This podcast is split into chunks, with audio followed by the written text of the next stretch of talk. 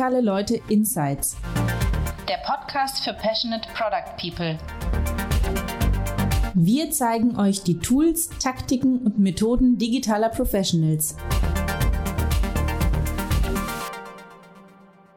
Hello and welcome to the Digitale Leute podcast.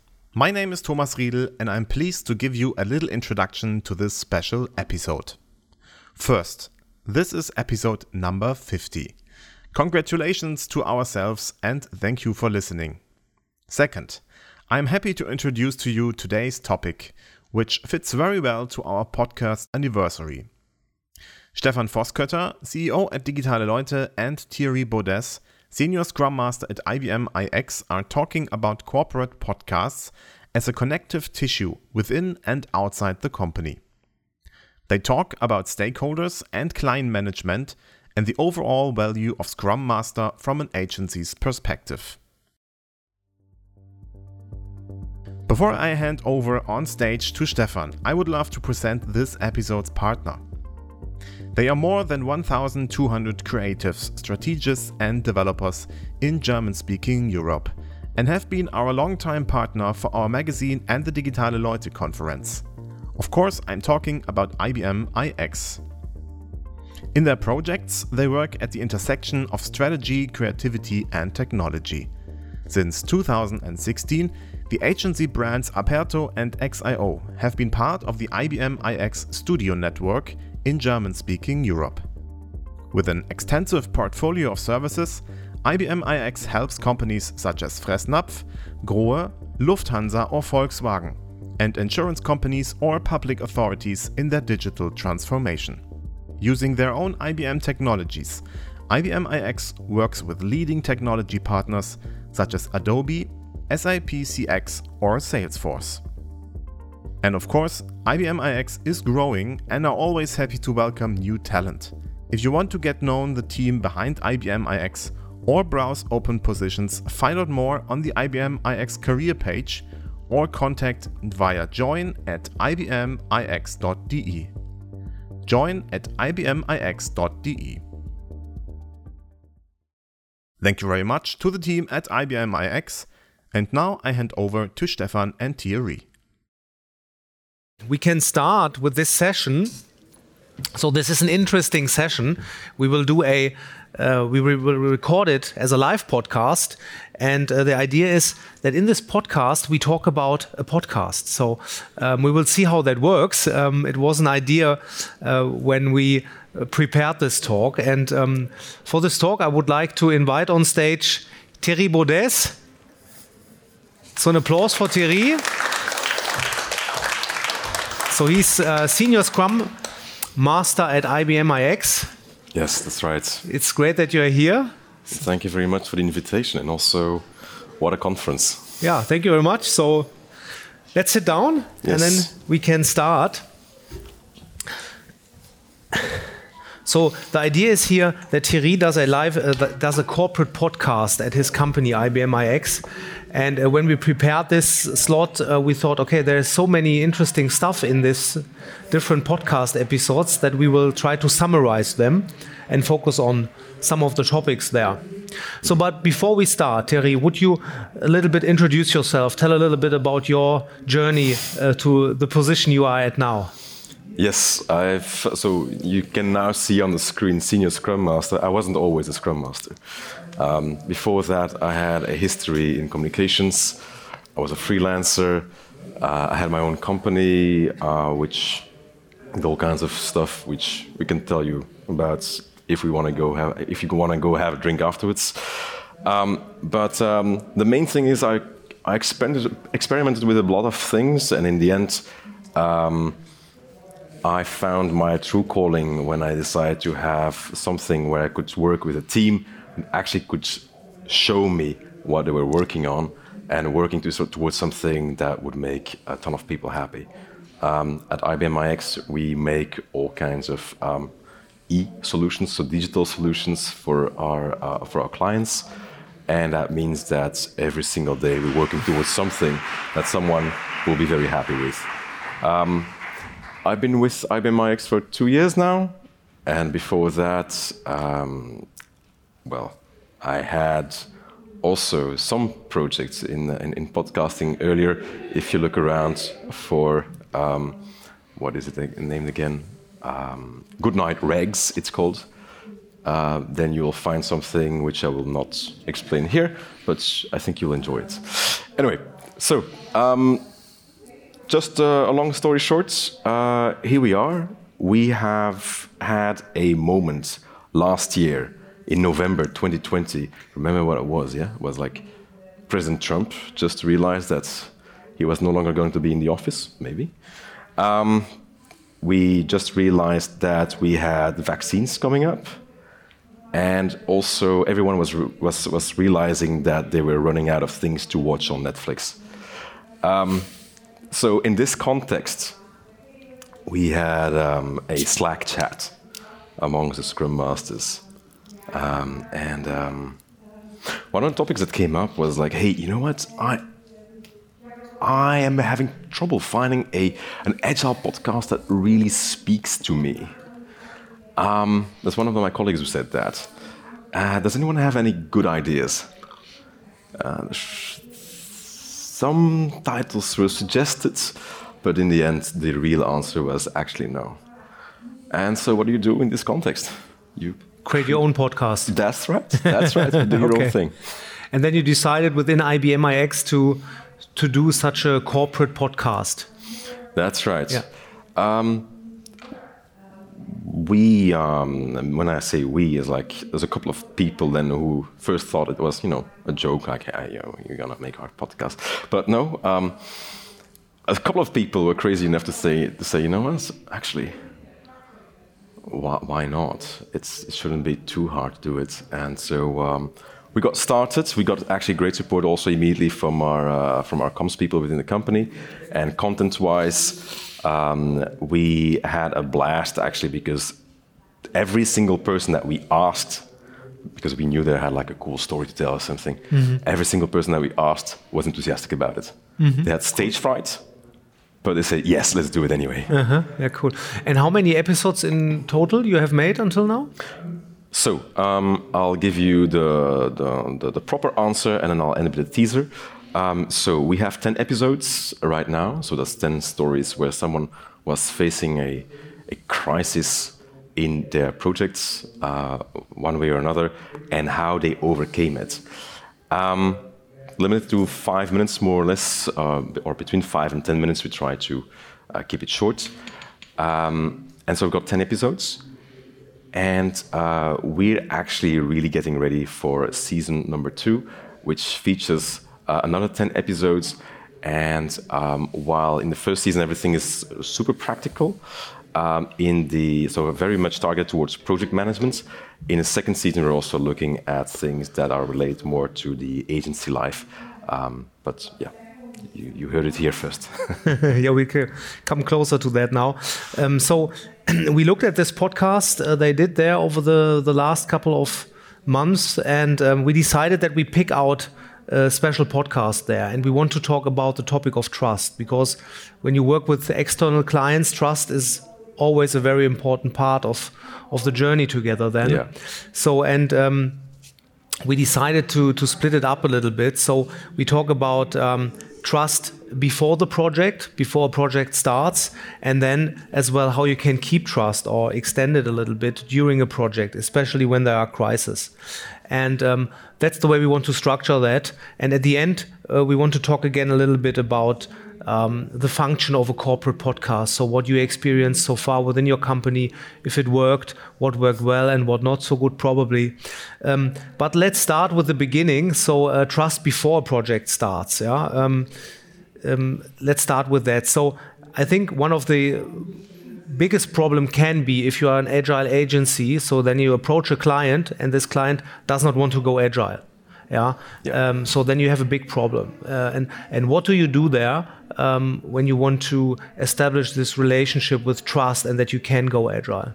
Yeah, this was actually our first episode. I interviewed a, uh, a really good colleague, uh, Gabor Bedovic, um, who is a, a product owner, and so he said, like, you know, the, the situation can be sometimes really tough because clients are afraid to lose control.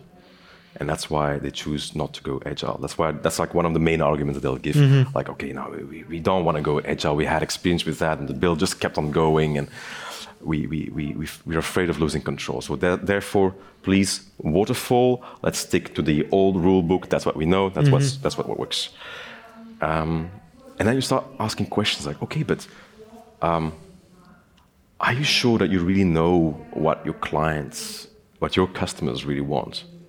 And when you start probing with these kind of little questions, uh, you see that uh, there's some cracks forming because everyone wants to really serve their their customers, right? That's like I don't know any company that isn't customer driven. Um, if you're not, then probably you go out of business in no time. Um, but so once you start focusing in on the customer, that's when you start realizing, and when, when the, the, the, our clients start realizing, like, oh my God, actually, maybe there's a couple of things that we want to implement from this agile mindset. Um, because they want to have, for example, fast reaction times. They want to be able to experiment. Mm-hmm. They want to be able to see, okay, what delights my customer and what does not. I don't want to wait two years before mm-hmm. I can see that impact. So that means that when they don't want to go agile, so you list all the pros. Um, what they can win when they do an agile project or? Yeah and it goes actually further than just listing it because we really look together with them into their case. Like okay so if we do it this way mm-hmm. what does it mean for you? What is going to happen? And suppose that we also integrate maybe some elements of agile. What what, what kind of benefits we get out of it? Mm-hmm. and so this kind of looking with the client at their own case and, and, and seeing what, what kind of benefits they will get, like very tangible benefits, um, that really helps to make the case. And would you also take a project where they uh, absolutely does not, when they do not want to go agile and they want to do the waterfall? Do you do that? so in our sales process, normally we have like a filter, yeah, where we where we say, okay, um, we have, need to have like an agile matchup, mm -hmm. and um, I guess sometimes something slips through the uh, through mm-hmm. the net. Um, and then we still end up having that conversation, or maybe it's someone in the purchasing department who said like, "Yeah, no problem, we are like that," and maybe then in mm-hmm. reality you see like, "Okay, maybe there's still something that needs to be discussed here." Mm-hmm. Um, so um, we will always try to find a solution that works uh, for the client and for us, of, of course. Um, and what you end up noticing is that when we ask these questions, most clients will say, you know what, yeah, yeah we don't have to do it completely waterfall. Mm-hmm. So they'll soften up a bit. So the, then you make smaller waterfall projects and you call it agile at the end? this is not on the record. Look, uh, we'll, we'll, we'll try to accommodate the client. And um, whenever we accommodate the client in such a way that uh, they feel like, okay, we're on the same page as them, it builds trust mm-hmm. and also opens the door to maybe for the next project take it one step further. Mm-hmm. Understand? Yeah, cool. Okay, then there's another um, episode uh, at your podcast, um, and this deals with um, how to win new clients' trust beside all this agile discussion. So, uh, can you discuss that a little bit? What you discussed there with your colleague? Yeah. So this was a conversation with uh, Nicolas Ortiz, who is a senior UX designer at our company, and um, that was really interesting as well because that story focused again on this element of of trust, where the client feels that they're going to lose control if we go with a fully agile process. Maybe again because of past experiences where they uh, they felt like they were put in a bad situation, and what he told me was, you know, we just uh, made a huge whiteboard, like a digital whiteboard, where we mapped out the whole process of what they could um, they could expect, what the whole flow, the whole life cycle would look like for, for, the, for the project, how we would set it up, um, uh, with the user research, the designs that would come out of this, uh, the implementation, uh, the retesting, and so on and so on. And um, not only did they do that, they also thought about okay, but so showing this whole process still doesn't really um, convince the client maybe that they still retain control over the whole process. So how can we solve for that?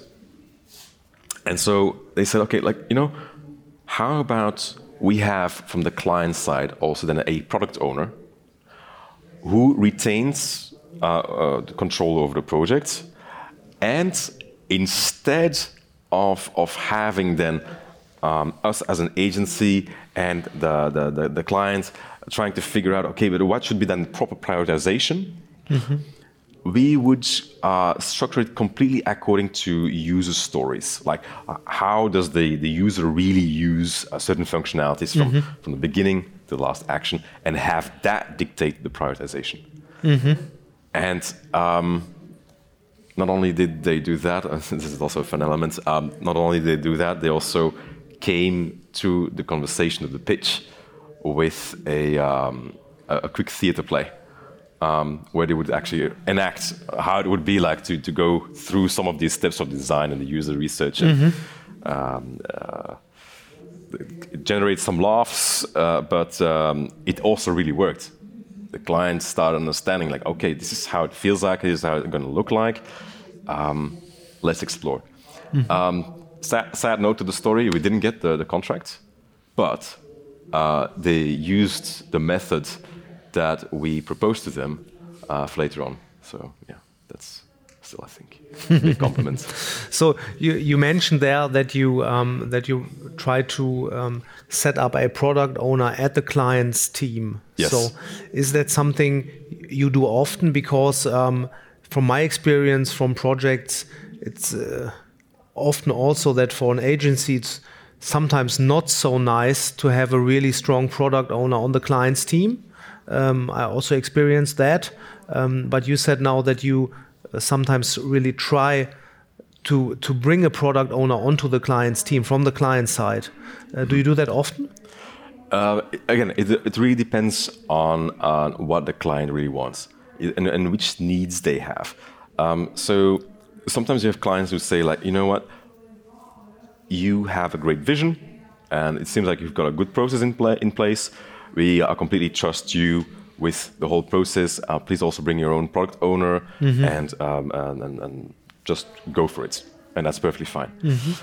And then you also have um, you also have clients that say, you know what, um, the product owner here will be will have to be someone who's integrated in our company to such a point that they can easily discuss things with the proper stakeholders um, and um, it would be best if we then deliver that product owner mm-hmm. um, especially when we notice that a um, uh, the client is afraid of losing that control it's, it's something that we can position like okay you know what just bring some in, someone in from your own uh, organization and let them become part of our team, um, uh, I think that's a, uh, a, huge boon at that point mm-hmm. for both also the organization because they can see how we work from really close up, and for our team because we get a direct connection also with to within the company to understand how things function over there. Mm.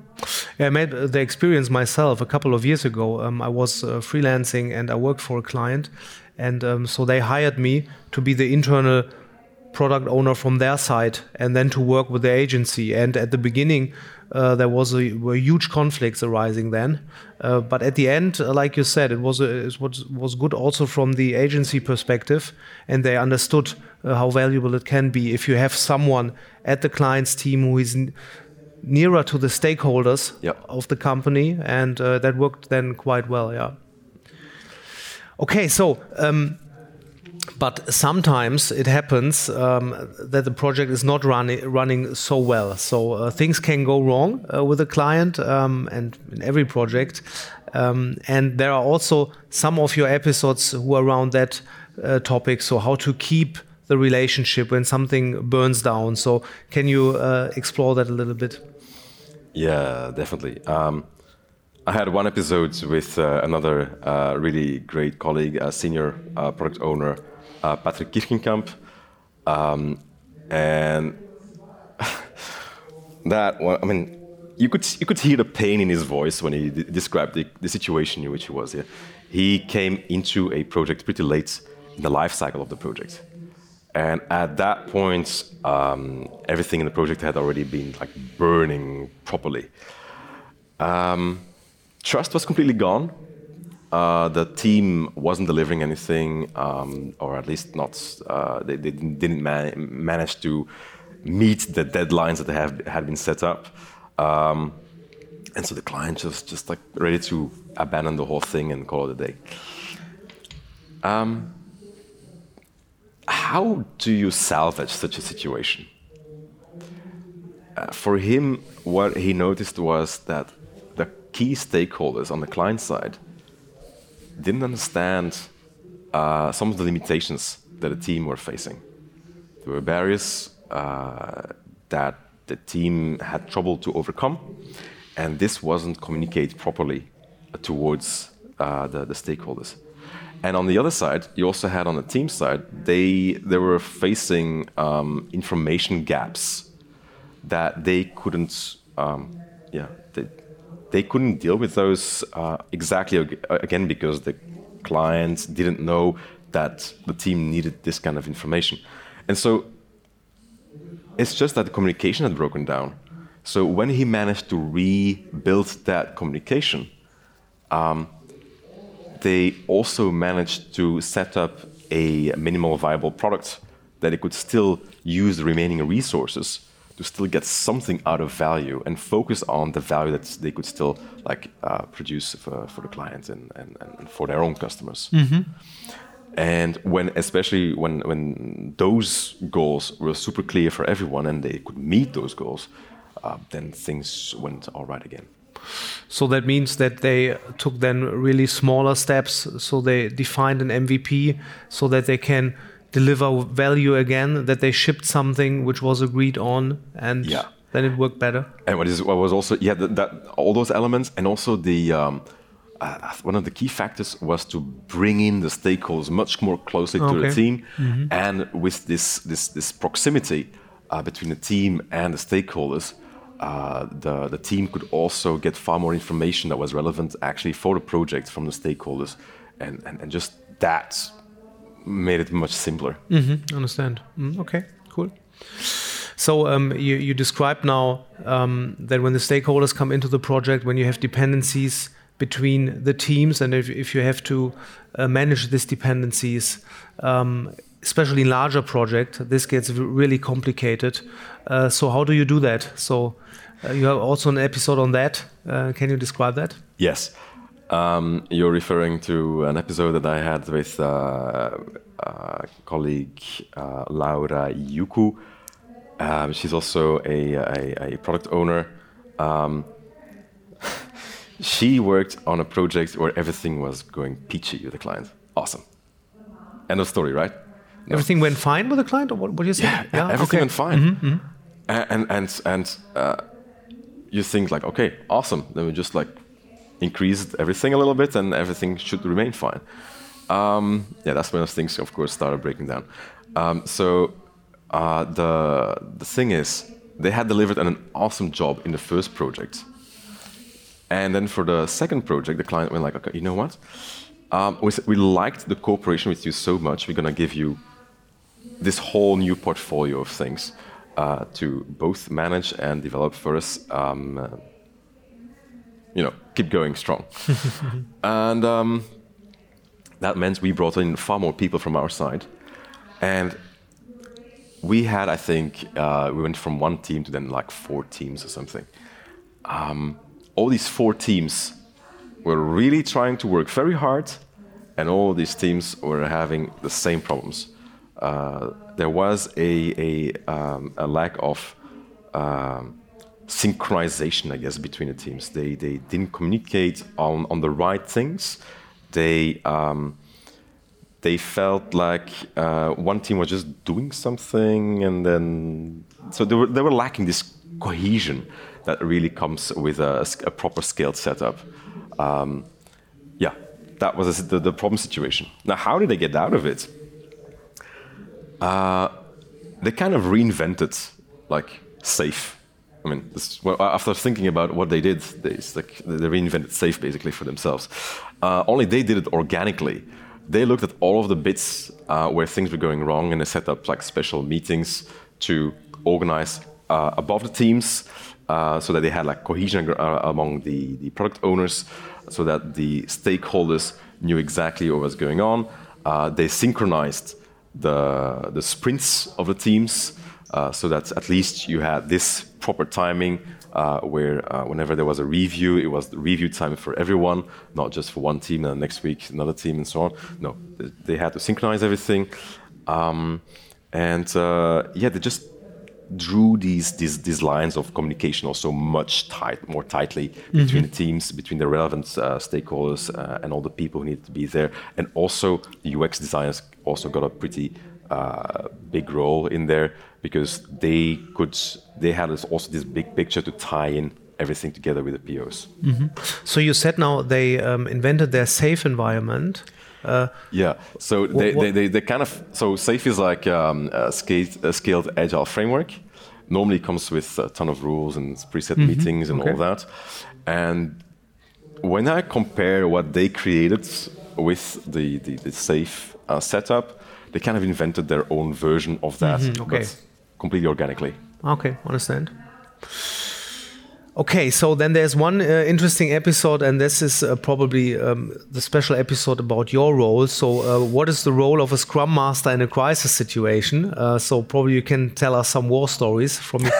so, you can describe a little bit what happened in this um, episode, but also probably yeah. we have some war stories from your from your own projects.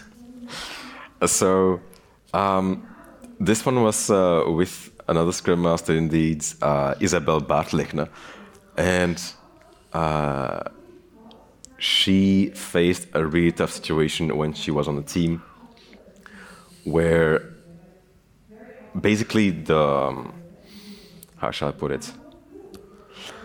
The developers really wanted to uh, proceed but they couldn't because they faced all kinds of issues uh, from, uh, from, from the client side um, and um, the, the, the, the, the biggest problem, I mean, this is a word that I've been saying now already a couple of times communication. Um, the biggest problem was that uh, people didn't, didn't feel comfortable talking to each other. The reason for this is that there were teams from different, uh, different uh, organizations. So there were some people from our own company, there were some people from uh, the, the client's company, and um, they were supposed to, to, to cooperate, but you had a you had this this this clash of cultures, and and people thought they had some working agreements, but they were understood in a different way, and so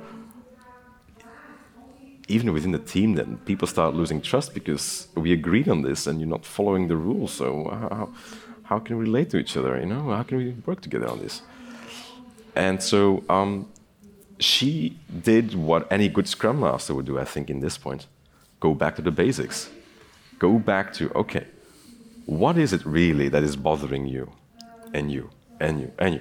And so going person per person um, in, in, in one-on-one chats, uh, making sure that uh, during the retrospectives people could really speak their minds mm-hmm. and, and, really articulate what it was that was bothering them. Mm-hmm. Um, and um, it's, it's really doing like the legwork of mm-hmm. a scrum master in this mm-hmm. situation. Mm-hmm. And um, it's, it's by doing these very basic things uh, that, that the, the whole team start thinking, okay, you know what? I'm being heard. Uh, we're starting to have like a common language that we're mm-hmm. using here. We can make this work. Mm-hmm. Uh, this is, you know, when, when I think of my own war stories from, from projects, a lot of them are very similar. mm. It's always like an expectation that someone has um, of, of someone else that isn't being met, that um, we agreed on this. And uh, before, uh, before uh, bringing a, uh, a, ticket to the QA column, you have, for example, you've, you've done all of these checks. Okay, I did them. No, you didn't, because you missed this and this. Okay, so people have sometimes different understandings of the mm -hmm. very same things, and then you need to to find out where those small differences are and, and, and try to bring everyone to the same page. Mm-hmm, mm-hmm, Understand. So um, I would jump to one uh, other podcast um, around the sprint velocity because you now talked about the rows in the uh, in the Scrum columns that you Yeah. uh, jump to QA. Um, that's also something interesting which can go wrong uh, at a project. Um, so it's uh, when a stakeholder has a misconception about uh, sprint velocity. Uh, can you talk about about that a little bit? Yeah, sure. Um, may I ask you, uh, how many in this audience use sprint velocity as an absolute metric that can be compared between teams? Unfortunately. Okay. okay. Um, so yes, the, there's reasons. I mean, I agree with you, sir. That you say, unfortunately, um, there's reasons why, in general, that would be a bad idea. And so, I was having this chat with uh, Armin Armin Mandara, another Scrum Master at our organization, uh, who feels very strongly also about about uh, sprint velocity.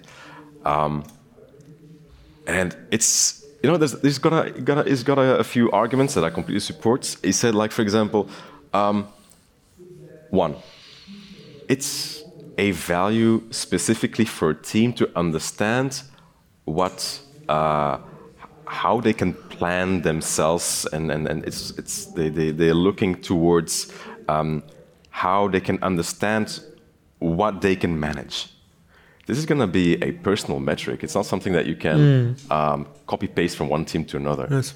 Uh, one story that is uh, put as a, as a three by one team may well be a five for another team. And it's all related to how much people already know, how, how comfortable they feel with it, and so on.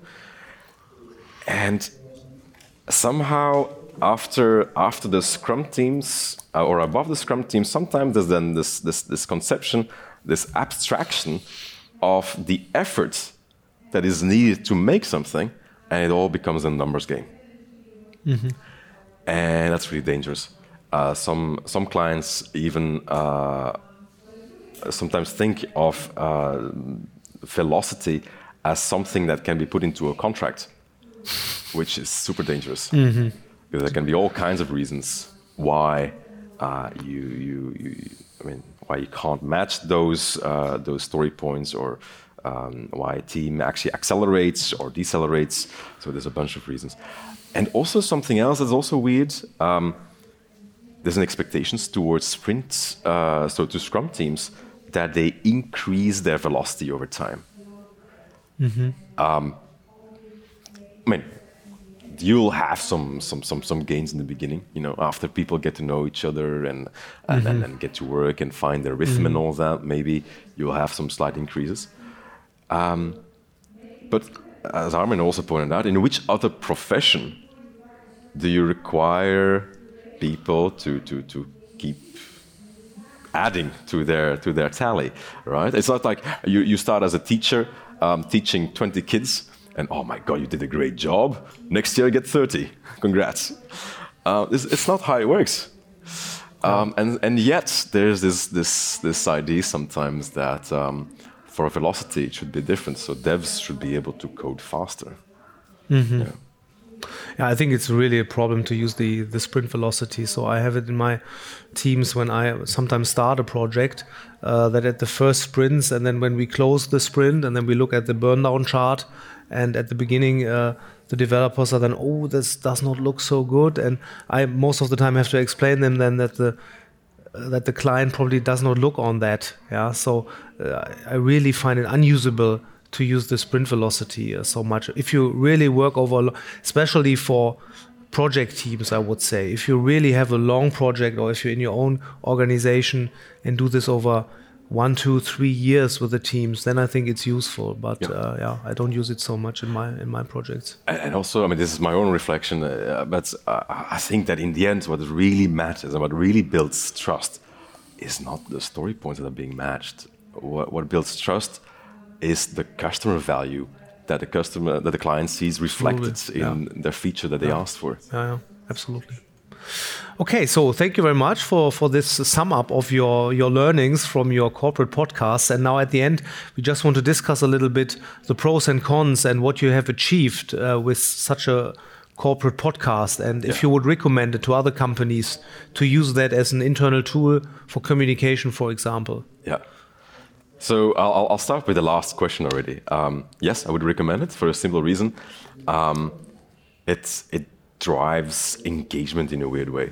Um, so it's um, whenever whenever I, I, I ask one of the employees, yeah, uh, in, in in our company, like, hey, would you like to be featured in a, in a podcast talking about your your biggest horror story um, and how you got out of it?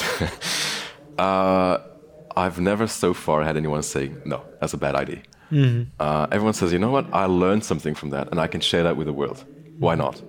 Um, and um, so that's very powerful, I think, to hear one of your colleagues describing a, a, a very negative situation, or at least something that you felt uh, experienced as something very negative, and, and, and describe in a story, which is like the, the most ancient format that we have as human beings. We tell each other, each other stories all the time, and we learn from each other. And that's what you do with this podcast. You recreate this super powerful format. Um, and we try to condense it to such a small episode that people you know can just snack it while they're brushing their teeth or something. Um, and so for, for, for other so for the ones who come onto the podcast they uh, some someone told me I thought they felt like therapy which is okay great for you Yeah, Uh, so when we talked, I thought it's like a Kummerkasten. So if you have such a corporate podcast, so everyone come come to you and uh, tells his bad stories from the client's uh, projects. I think it's a good idea. Yeah. So and how do you do it practically? Um, Yeah. How do you distribute uh, the podcast? Do you have a tool for that, or do you? Is it just an MP3 uh, you put into Slack, or how do you do that? Um, we use uh, so this is like really the uh, internal baseball, uh, but we use Anchor for that uh, by Spotify. Um, it's a podcasting tool which allows you to just hit record and publish it to all the major podcasting platforms out there. So it's super easy, um, and um, you know it's it's it just carries the story to so many people inside the organization, outside of the organization. Heck, if anyone wants to, if anyone of you wants to know later on, like, okay, how do things actually work at IBM iX? Like, like really, you know? I mean, of course, you have our website to check, but you can also check our podcasts and really hear the nitty gritty of how the sausage is being made sometimes. Uh, so yeah, And have you um, recognized some effects on new hires? Uh, were there new hires who um, also said to you probably that they uh, listen to that podcast? Because I think it's a really powerful tool because you have a very transparent uh, view into your company, completely different than the marketing website. Uh, so Yeah. I think that's interesting from that perspective. Absolutely. Um, right now, I don't have any knowledge of someone who said, "I, I, I, I wanted to, uh, I wanted to, you know, put my my candidacy out there because I heard your podcast." I didn't have anyone so far yet, but who knows? Maybe one of my colleagues will correct me. But um, I, what I did get is a lot of people who got hired and got recommended the podcast and started listening and went like, "Whew, actually, that's really great." Ah, okay. it's, yeah. it, it's it's also for them like also an eye opener. Okay, like I, I I I got recruited now into this organization, which to me is still like a bit of a mystery because it's it's like 500 people or more if you con- consider bigger the bigger entity of IBM iX, and um, okay. Uh, how do we really work? Am I going to do a, do a good job? And to hear these stories that we tell, that our colleagues tell, I think really helps to also convince these people like, okay, this is a human organization, and um, these, these, these, these learnings are now also going to empower me to move further ahead with my career. No, I I think- think also, by the way, for, man, for our management, we're doing a great service because you know they, there's only a limited amount of stories they can tell, and, and, and there's far more of these stories now that Yeah. we're bringing to the surface. Yeah, and they also can listen into the organization. So, what kind of uh, things bubble up there in this podcast? I think, yeah. yeah, I think it's a great idea. And thank you very much for your insights there. So, we have some time left. Um, but first of all, an applause for Thierry. Thank you also, Stefan. So, we have five minutes left for Q&A. Are there questions? Uh, not a question, but the velocity point that we discussed. Yeah, maybe it is not. Uh, I'm, I'm telling from the client perspective. So I know it doesn't help much to, I mean, in the trust perspective, but I think for the management it is very important because they have to pay the vendor anyways with, with the help of story points, yeah. so from their perspective, I think it's it's very important, even though we don't like it. yeah, that's actually a really great point. And sometimes it is tricky to find another way to to to. Uh, to, to, decide, okay, how are we going to arrange the contract? Um, but usually, when we go beyond the conversation of why you really need story points, I think we usually do manage to find a way to maybe track it in a slightly different way. Because we also think that it's counterproductive, actually, to work with story points as a measuring tool for how your team is, going, is doing and whether that is going to be something that will be uh, um, valuable in the contract and counterproductive. Thank you. Thank you very much again, Terry, and enjoy the conference. Thank you so much, Stefan. Real pleasure. Thank you. Thank you. So, bye bye.